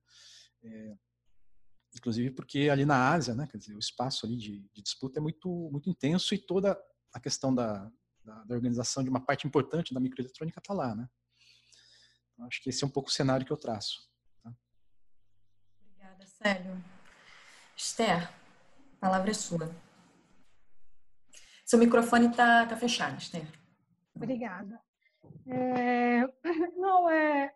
Então, o, a coisa da Huawei é que ela internalizou um nexo né, desse sistema, porque conforme você vai fazendo as cadeias de valor globais ou expelindo é, determinadas parcelas do processo produtivo para ficar na competência central, um processo que foi acontecendo né, nas décadas anteriores, é, a Huawei ela não conseguiu replicar que nem os Chebol's a cadeia inteira, mas ela conseguiu manter um nexo entre os eletrônicos e o desenho das partes e componentes. Só isso já deu é, é a manutenção desse nexo de inovação. E aí no design a barreira não é tão grande, porque o design ele precisa de um trabalho muito qualificado. Mas você não precisa de máquinas ultra sofisticadas que nem essas da manufatura, que mesmo que você bote a mão nela, até você entender como ela opera a nível de eficiência, já saiu uma nova de novo, né? Só você fazer essa conexão. Porque, por exemplo, a, a Apple ela não tinha mais o setor de semicondutores, quem fazia era a Intel. Quem manteve essa estrutura foi a Samsung. A Samsung vai ter o eletrônico, ela vai ter o design do semicondutor e ela vai ter a produção manufatureira de semicondutores. Né? Então, a Huawei, por fazer esse link entre desenho da parte componente e o desenho do eletrônico como um todo, conseguiu já, é, nessa integração, ter um desenvolvimento de performance muito grande, é, e às vezes acima dos outros concorrentes. Só que ela, de toda forma, ela depende ainda de, de todas as outras empresas é, estrangeiras para fazer, colocar o desenho dela no componente físico de fato, na manufatura. E vai depender de Taiwan, principalmente, Taiwan depende dos equipamentos que vêm dos parceiros americanos, quando não de ter equipamentos diretamente americanos, com parceiros do seu laboratório de defesa, que é a SML. Então, aí, por isso está dando um pau tão grande aí de dos Estados Unidos estarem falando que quem usa equipamento americano não pode vender para a Huawei, e aí se a TSMC vai poder vender ou não, fazer os, o, a manufatura, né? Então, mas essa parte do design conseguiu integrar, sim.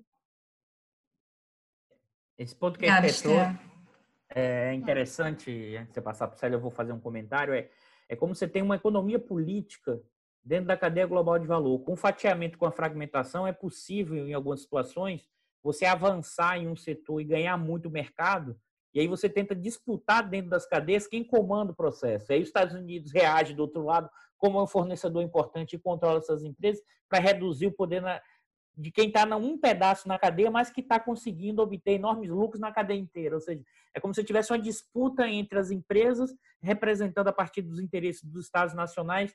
É, é, é interessante esse ponto que, que a Estela levantou, e eu vou voltar depois nesse ponto para discussão com vocês, mas eu vou voltar aqui na, numa pergunta do professor Célio, que acho que é interessantíssimo esse ponto que ele, que ele levantou, que é a discussão, e é difícil às vezes a gente, para o lado meio que ocidental, formado dos nossos modelos mentais, de, das caixinhas dos nossos autores, olhar às vezes o modelo chinês. E por que eu estou falando isso? Porque aí se apresentou assim, tem elementos do Adam Smith, ou do Adam Smith, na discussão da concorrência, tem o elemento do planejamento central, né, que é a discussão do planejamento da questão estatal, tem elementos chupeterianos na questão da concorrência, né, e ao mesmo tempo de um projeto nacional, se você quiser, na questão do, desenvolvimento tecnológico endógeno, que é uma questão que nos é caro no caso brasileiro, é a discussão do, do furtado, que está completando sem, é, no centenário do furtado, que é o desenvolvimento tecnológico endógeno.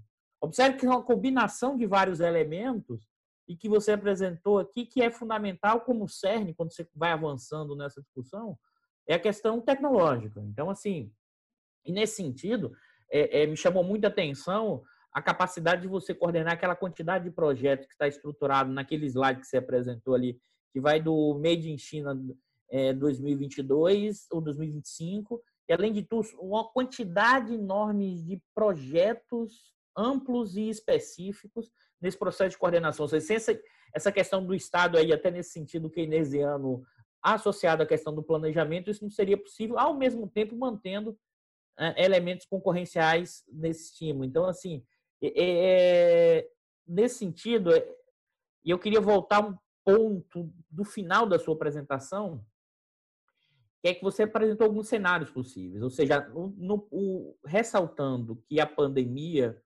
tende a acelerar ou manter o que já estava acontecendo. Ou seja, já existia uma disputa tecnológica em curso, a pandemia, me parece que você aprendeu, tende a acelerar, mas eu achei muito interessante aquele seu final, que você falou o seguinte, olha, você pode ter uma convergência ou uma divergência maior, ou você pode criar padrões tecnológicos regionais. Até o cenário que você apontou, o, o menos provável.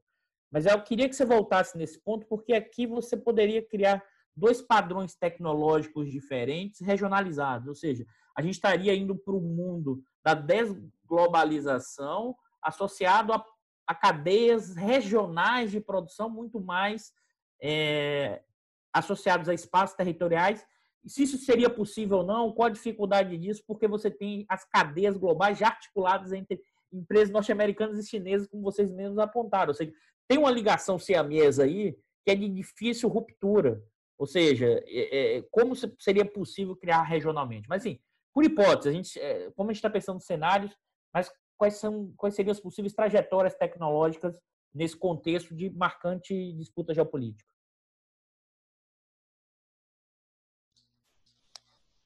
Eduardo, eu, eu vou é, recuperar aqui o aspecto da, da sua fala é, na primeira parte, para depois entrar nessa coisa dos cenários, que é sempre muito difícil, né? A gente sempre. Enfim, cenários são cenários. A gente é pode chutar à vontade aqui. É que os telespectadores no meio da pandemia ficam ansiosos para saber o que vai acontecer e pois eu, é. como vou ter que perguntar um pouco das ansiedades de quem está assistindo. É. é. Bom, sobre essa questão, da, digamos assim, né, da, da multiplicidade de, de questões que a China levanta, né? Acho que é um dos atrativos intelectuais para estudar a China é, é justamente isso, né? A gente foge das caixinhas prontas é, e, e, pode repensar, inclusive, vários autores, né? A partir de uma outra perspectiva, enfim. Então, acho que é sempre interessante a gente pensar nisso, tá? Eu é, queria levantar um aspecto aqui, né? Você tocou um pouco no Celso Furtado, e, é uma dúvida que eu tenho, né? É uma dúvida, enfim, intelectual, que pode ser uma hipótese, talvez, é, que é um pouco essa, essa ideia, né? No fundo, no fundo, quer dizer, é, é a busca da autonomia tecnológica para sustentar um projeto simplesmente de poder, né? De um partido político que precisa, né? É, de um crescimento econômico, é, e para isso ele sabe que tem que ter né, vetores, é, e ele não pode se moldar simplesmente a, a, a fórmulas prontas, enfim. Sabe que a China é, tem que reconhecer seus, seus aspectos específicos, etc, etc e tal. É, mas sempre tem um pouco aquela coisa, no fundo, no fundo, né? será que a China pode ser um exemplo, digamos assim, de uma, de uma lógica furtadiana, no sentido de que você está colocando talvez esse desenvolvimento todo tecnológico, inclusive, né, para resolver os problemas concretos da sua população. Lógico que isso, né, as duas questões não são é, desarticuladas, né? Quer dizer, para eu me projetar, né, é, internacionalmente, inclusive do ponto de vista geopolítico e de proteção, né, para cumprir esse objetivo, né, é, de, enfim, né, retirar uma grande parte da população da pobreza, né, criar uma sociedade próspera, mais igualitária, né, é, o quanto isso de fato é, é, um, é um, digamos assim, um objetivo de fundo, ou seja, né, sempre aquela pergunta, né, afinal, a serviço de que está o desenvolvimento e aí incluindo o desenvolvimento tecnológico? Né, é em nome de um projeto simplesmente de poder político que subordina o interesse econômico ou de fato existe ainda né, a visão por parte do partido que eles representam a necessidade de, de uma certa maneira, colocar todo esse desenvolvimento a serviço da população chinesa. Né? É, ou seja, a ideia de que eu preciso dominar os princípios tecnológicos e, e, e cumprir, digamos assim, uma série de etapas, né? para de fato né, colocar a economia a serviço do desenvolvimento, inclusive do ponto de vista tecnológico. Né? Não sei, é, é, é, uma hipótese interessante né? pensar se a China também, além de tudo, né, ela nos permitiria pensar dessa perspectiva. Né? Não necessariamente as duas coisas estão desatreladas. Né? É, mas, enfim, né? é, acho que é, é, uma perspectiva que vale a pena a gente refletir sobre isso. Né? E, obviamente, né, quer dizer, resgatar um pouco essa ideia. Né? A Esther tocou nisso né, um pouco no final da fala dela. Certo? No nosso próprio desenvolvimento. Né? É a modernização, é tecnologia pela tecnologia ou a gente tem que utilizar claramente né, uma estratégia nacional para resolver os nossos problemas, que são muito diferentes dos Estados Unidos, da China, e são muito maiores e muito mais urgentes. Né? Então, acho que isso é um ponto fundamental. Né? Dizer, a gente não tem que ter uma, um, assim, um fetiche pela tecnologia, pelo que ela traz de, de modernidade, no sentido né, de modernidade é, sem, sem, contato social, né, sem realidade social. Certo? Gente tem que aplicar, digamos assim, princípios e conhecimento de tecnologia para resolver os nossos problemas. Cada vez mais eu acho que a gente tem que voltar a falar nesses termos. Né? É... Bom, e aí, pensando um pouco nos cenários, né? É... Bom, o cenário de curto prazo é claramente um cenário, digamos assim, de aceleração daquela tendência de desglobalização, inclusive acentuada aí pela, é, pela pandemia. Tá? Mas também por esse cenário de disputa, né? de, de neoprotecionismo. Eu acho que isso vai começar a se tornar um, no curto prazo, né, a não ser que né, se encontre aí algum mecanismo, mecanismo de coordenação diferente do que era o período aí de globalização. É, é, com financiarização, que foi o período anterior, né? mecanismo de coordenação multilateral, que não me parece estar à vista, certo? Eu acho que a tendência é um pouco essa ideia de é, uma tendência de desglobalização e regionalização maior, né? É, a discussão da resiliência das cadeias globais de valor, né? muitos falam né, a estratégia de ter China mais um, né? China, né? cadeias de fornecimento onde eu tenho a China, mas tem um backup, enfim. É, buscas de reshoring, certo? Na, na própria é, cadeia de semicondutores, os Estados Unidos está brigando para levar a, a TSMC né, para construir uma fábrica lá. Né? Então, acho que isso tende a, a, a, criar um mundo, digamos assim, um pouco mais, é, menos globalizado. Né? E quando a gente pensa um pouco do ponto de vista da, da, da disputa tecnológica, né, é, eu acho que essa complementaridade que existiu entre Estados Unidos e China eu acho difícil que ela é, ainda existe, né? Existe uma, uma, dependência mútua muito forte ainda, né? do ponto de vista das empresas, enfim. Mas isso eu acho que tende a, a ficar mais questionável, né? ficar mais difícil de se manter. E aí talvez esse cenário de, de uma regionalização né? e uma disputa, na verdade, por você definir padrões, né? dado que você não consegue, né? nenhum talvez consiga vencer definitivamente, né? o outro de maneira definitiva, certo? Pode ser que né, em alguns segmentos você tenha um padrão mais chinês, dominante, né, e, e, empresas europeias e americanas cumprindo um papel ali mais marginal, e em outros ao contrário. Né? É, então isso pode acontecer, né? Quer dizer, a, a, rota da seda, por exemplo, a China já começa a falar de uma nova rota da seda digital. Né? para difundir né, padrões de interoperabilidade, enfim, né, redes é, e sistemas inteligentes que vão é, tendo né, é, padrões que são definidos, na verdade, pelas empresas chinesas ou pela, pelas instituições de pesquisa chinesas. Né? Os chineses têm, têm tido uma preocupação muito grande né, nessa questão de participar dos padrões internacionais, enfim, de, de né, ter um esforço para definir esses padrões eles sabem que isso também é né, um, um, campo propício aí para a expansão é, internacional das suas empresas. Né? E ali na Ásia, com certeza, isso pode, pode ser um espaço bastante interessante para eles. Né? Eles têm, têm também muito, é, muitos elementos aí né, de financiamento de, de, influência nesse sentido. Né? É, então, eu diria que esse cenário, talvez, de uma regionalização e de padrões é, segmentados,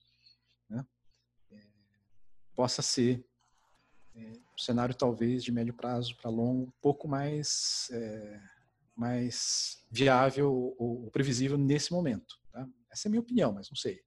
É, de novo, né? É só é como é, dar chutes sobre o futuro não custa nada. né? Talvez a minha a minha avaliação é que pode caminhar um pouco nesse sentido.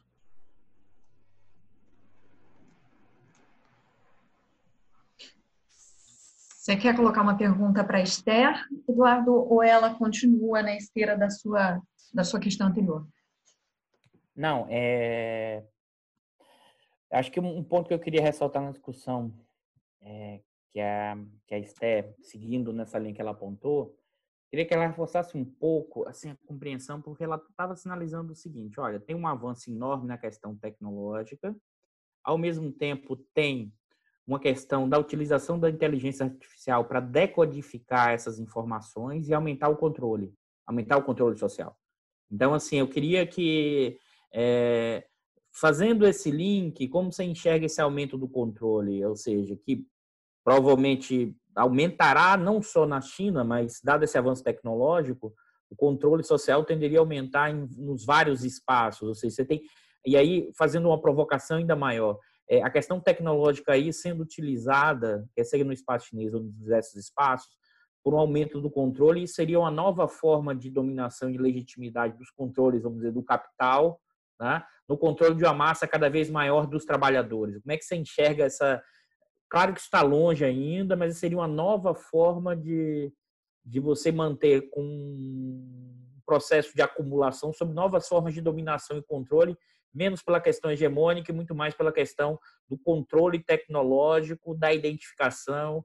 E, e para os nossos telespectadores é o seguinte: agora você sabe exatamente a hora do trabalhador, onde ele está, onde ele vai, é, que horas ele está indo dormir, ou seja, você tem um controle total e, e, e não vai ser, pelas nossas estruturas sociais, não vai ter uma questão horizontalizante desse processo, mas talvez um processo ainda maior de centralização e concentração de controle tecnológico, de controle de poder, de controle na mão das estruturas capitalistas. Eu, é uma provocação grande, mas eu queria ouvir você sobre isso. Né?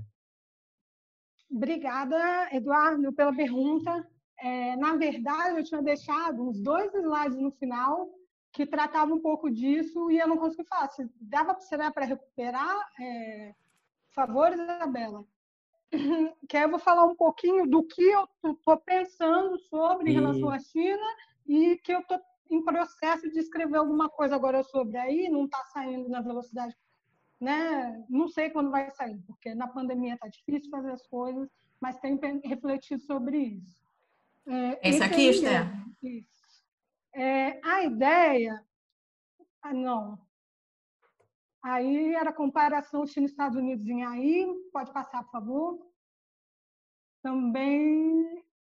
É, Tá? Ah, pode voltar para o anterior, pode voltar. Então, a ideia é a seguinte: é, a inteligência artificial, então, ela vem sendo puxada pela rápida conformação de infraestruturas voltadas é, para o controle social de alta tecnologia, mas essas infraestruturas chamam a atenção que elas são características dos países de capitalismo desenvolvido. Com isso, eu quero dizer, é, particularmente Estados Unidos e Reino Unido, que comportam sistemas de monitoramento e vigilância imbuídos de inteligência artificial em dispositivos eletrônicos especiais. Inicialmente monitorava atividade online, mas crescentemente por sensores domiciliares urbanos de transporte privado e público, quanto uma infraestrutura de câmeras e sensores de chips incrustadas nas cidades, uma infraestrutura pública. Ainda que a China tenha colocado um monte de câmera de vigilância, e aí ela tem as maiores empresas do mundo hoje de câmera de vigilância, é, embora ela tenha maior, maior parte do tamanho absoluto do número de câmeras, ainda o número de câmeras de vigilância per capita nos Estados Unidos, no Reino Unido, é muito maior. Então, essas são infraestruturas de controle que não são particulares ou especiais da China, elas são propriamente do, dos países desenvolvidos, e isso vai combinar, né? vai vir na história do desenvolvimento desigual e combinado. Só que aí, entrando um pouco no que você colocou, Eduardo, sobre é, a, a, a, novos processos de trabalho, né? a precarização, é, uberização, plataformização, aí a necessidade de um controle social, é, eu acho que também tem que ser visto à luz de como o controle social era implementado na China é, no período maoísta e foi sendo rompido ao longo dos anos 70, especialmente com o fim das comunas e depois com o fim dos dãos. Né? Você tinha um padrão de gestão de controle social da força de trabalho, ela era simultânea. Por um lado, as unidades produtivas elas tinham o controle sobre o processo de trabalho, elas tinham também o papel de reprodução da força de trabalho, saúde, educação, alimentação, era feito de forma integrada nas unidades de trabalho. No, numa forma de gestão capitalista, essas coisas são expelidas né, para um estado de bem-estar social, que uma parte da pesquisa que o Lab China desenvolveu, vem desenvolvendo, é a conformação desse estado de bem-estar social, que sai do nível da empresa, né? E, por outro lado, no processo de privatização, o, Estado, o PCC, ele vai perdendo o controle que ele tinha social sobre os trabalhadores dentro das unidades produtivas que vão passar para a mão dos capitalistas.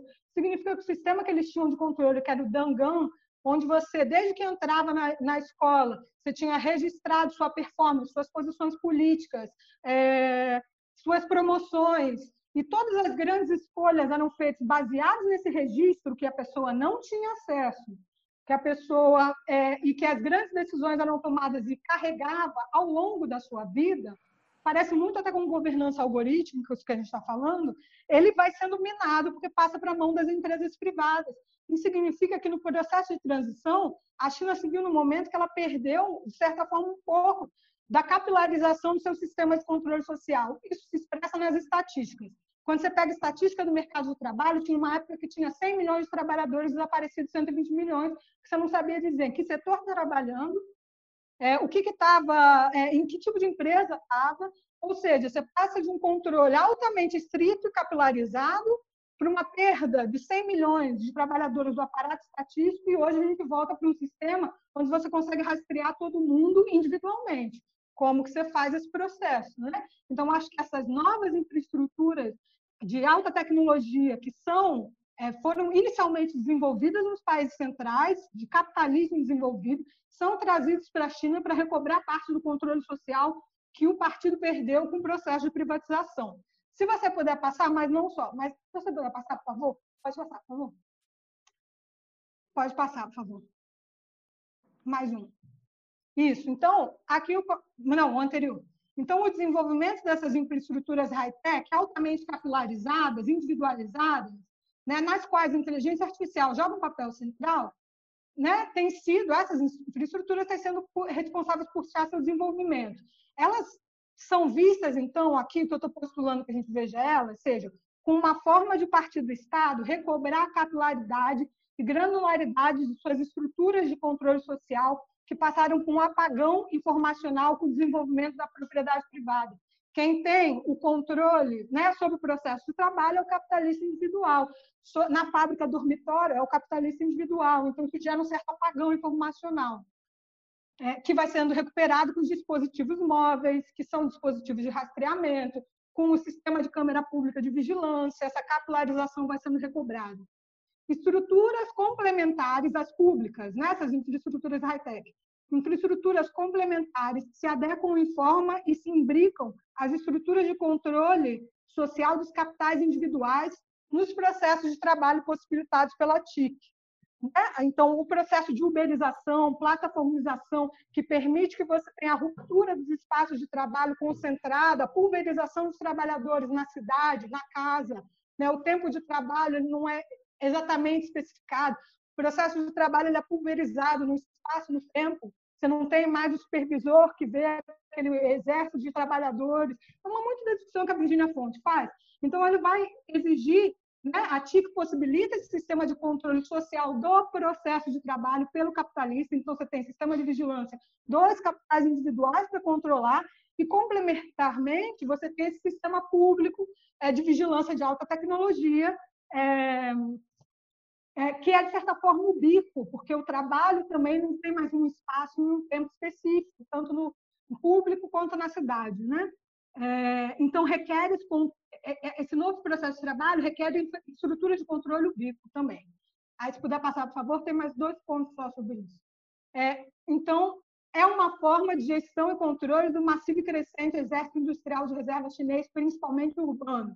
Né? Se você pegar o número de autônomos é, empreendedores é, e trabalhadores de pequenas empresas, até em média dois a três trabalhadores por empresa, né? É, nas áreas urbanas da China, em 2017, você tinha 57,4% dos trabalhadores em áreas urbanas nessa situação de autônomos. Então, você tem um exército industrial de reserva que vai crescendo, você vai juntando tensões que são típicas do desenvolvimento capitalista. Desigualdades sociais, como a Isabela já trabalhou é, profundamente nesse tema, né? o crescimento explosivo das desigualdades sociais, a desaceleração do crescimento econômico, que em grande medida sustentou a legitimação do Partido Estado. Esses elementos são típicos do desenvolvimento capitalista, vão colocando tensões na sociedade, inclusive com as novas formas de gestão do trabalho, que requerem essa infraestrutura tecnológica do Estado massiva para controle social. Né? Então, são novas formas de gestão e repressão, e algo que a China, em determinados aspectos, está avançando muito mais do que os países capitalistas desenvolvidos que começaram a desenvolver essas tecnologias e infraestruturas, porque você não tem tanta resistência da sociedade civil.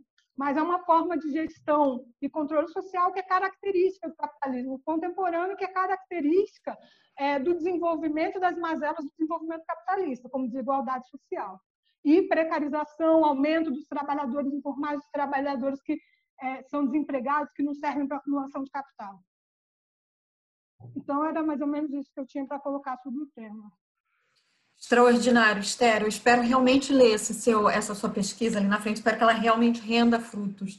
É um tema absolutamente crucial, isso do controle social e como essas novas tecnologias, inclusive associadas às transformações no capitalismo e a precarização no trabalho, vão, vão introjetando. É, o nosso tempo, infelizmente, é, bateu além do limite, assim, a gente já está estourando todos os, os, os, o que a gente coloca aqui como os nossos, os nossos limites aqui de tempo, mas eu não consigo deixar de fazer dois comentários muito breves, muito rápidos, e depois a gente passa para um minuto para cada um. Eu vou até ligar um cronômetro aqui para dizer que eu tenho um minuto para falar, e vou cobrar vocês disso também. Que é em relação a essa dimensão do controle social, que a Esther coloca como alguma coisa absolutamente intrínseca do funcionamento das novas tecnologias e do próprio capitalismo. É, a sua forma neoliberal nem se fala.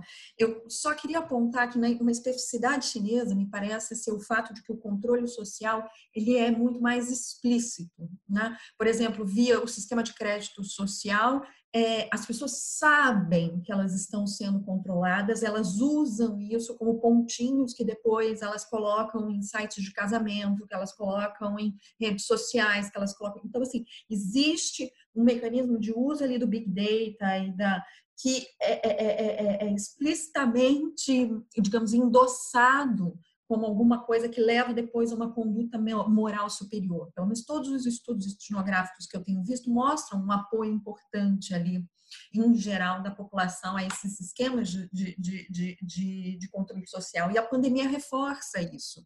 Né? Porque graças a esses mecanismos ali de tornar a cadeia de transmissão explícita, é, os países coreanos, asiáticos em geral, não só a China, outros também, mas é, é, é, foram muito efetivos em controlar a transmissão, identificando né, com quem que você teve contato, onde você andou, o que você fez nas últimas horas, blá, blá, blá, e com isso identificou a cadeia de maneira muito mais explícita. Então, a pandemia também traz esse reforço, digamos, essa legitimação para o uso do, do de, de, de, mecanismos de controle social que são usados, é, no caso da China, de maneira explícita, pelo menos, é, é, antes do Snowden, alguns aqui no Ocidente tinham a ilusão de que é, isso não acontecia, ou, ou, pelo menos os sistemas continuam sendo usados é, com máscaras aí de, de, de, de intermediação via, é, é, ou antes do Cambridge Analytica também, né?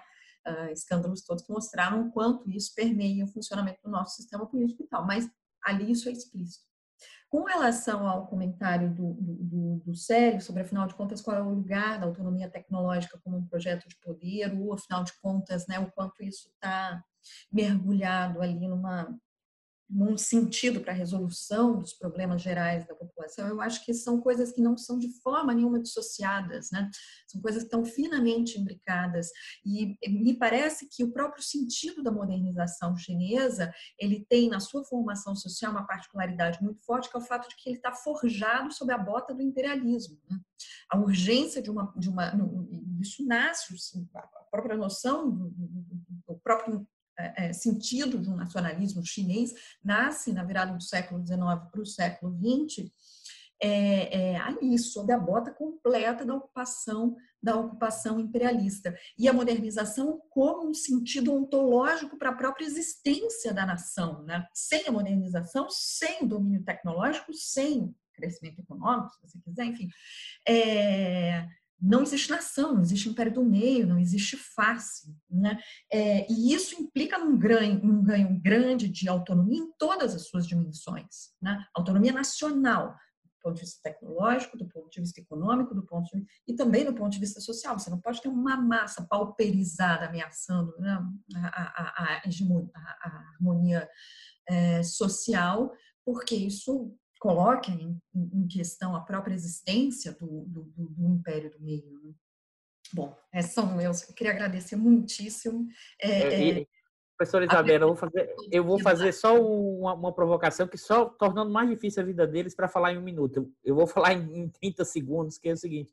Que acho que essa coisa do controle social, essa discussão do desenvolvimento, como você bem alertou, ela é atravessada por diversas dimensões. Uma, que é a questão da lógica da acumulação capitalista. Dois, pela questão do imperialismo, e três, por uma questão ética e moral que está associada aos nossos valores ocidentais, para os direitos individuais versus direitos coletivos, que essa é uma discussão profunda e não trivial.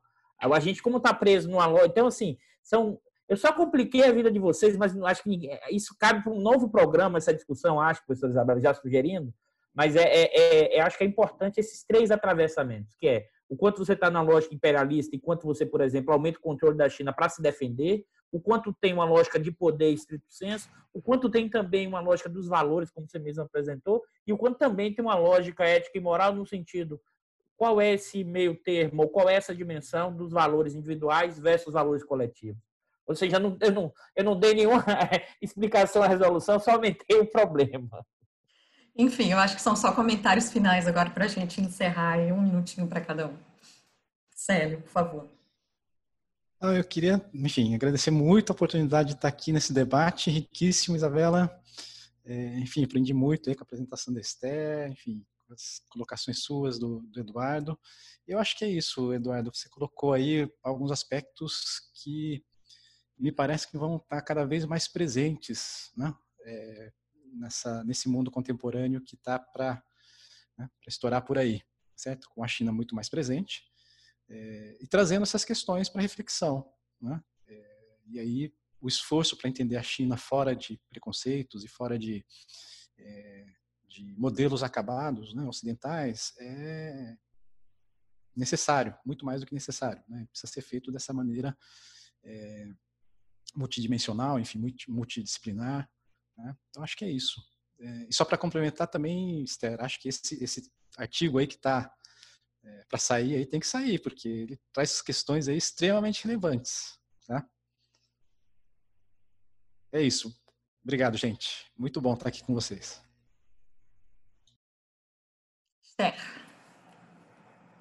É, queria agradecer também é, a oportunidade de participar do debate com vocês, foi muito rico, instigadores. A gente está fortalecendo os vínculos de pesquisa ainda mais nesse momento tão delicado né, que a gente está vivendo. Então, muito contente de estar aqui com todos. É, eu acho assim que só fazendo umas considerações finais, assim, tem esses são campos de pesquisa e são desdobramentos, são muito recentes que estão in the making, né? Que estão, então tem, acho que assim tem muitas questões ainda que estão por aberto. Acho que tem contradições que são gritantes, que passam um pouco pela, pelo que a Isabela é, colocou, né? Sobre é, a China faz esse controle social descaradamente é, e tem essa máscara no, no, no Ocidente, nos Estados Unidos, mas por outro lado também passa um pouco com, com o que o o Eduardo falou, que também é atravessado pela é, questão da projeção de poder, do imperialismo. Então, a gente tem uma contradição entre, um lado, a China diz que não vai fazer isso para fora, mas ela faz abertamente para dentro. Ah, não, vou botar Smart City na África, vou botar aqui no consórcio Nordeste é, a fibra ótica e a gente vai botar a Huawei prevendo tudo quanto é, é educação, saúde, infraestrutura. Não, a gente para fora a gente só quer ajudar o desenvolvimento, para dentro a gente faz controle social. Enquanto os Estados Unidos, bom, fica difícil dizer que eles não fazem espionagem para fora e usam como imperialismo depois das revelações. Mas eles falam, não, para dentro a gente não usa. Então é assim, é, né? Você tem um, um, um, negacionismo antagônico aí dos dois lados, né? É, eu acho que isso se revela que na prática nenhum dos dois são de fato uma alternativa enquanto modelos de desenvolvimento, que são modelos de desenvolvimento capitalistas, é, para a classe trabalhadora, nem ela americana, nem ela chinesa, e muito menos das periferias como as nossas. Né? Então, eu acho que o desdobramento disso tudo também passa pelos outros agentes históricos, que são se a classe trabalhadora e a sociedade civil vão se colocar e como vão se posicionar em relação a isso. Porque eles têm delírios de que o desenvolvimento tecnológico pode resolver todos os problemas do trabalhador prefeito e bem comportado e da guerra, onde você não vai ter casualidade morte. Né? Mas isso são delírios tecnológicos. Então, tem outros agentes que não são só os policymakers, mas que são né, as classes sociais e movimentos que têm que se colocar e intervir nesse processo para construir uma outra rota de desenvolvimento que seja de fato, contemple de fato a maior parte da população. Então, era isso que eu tinha para colocar. Obrigada. Gente, muito obrigada. Mais uma vez, Esther, Célio, Eduardo, uma satisfação enorme ouvir e aprender com vocês. E é isso, saúde aí para todo mundo. Ficamos por aqui e espero nos ver é, pessoalmente em breve. Obrigada. Obrigada. Tchau, tchau, gente. Boa noite.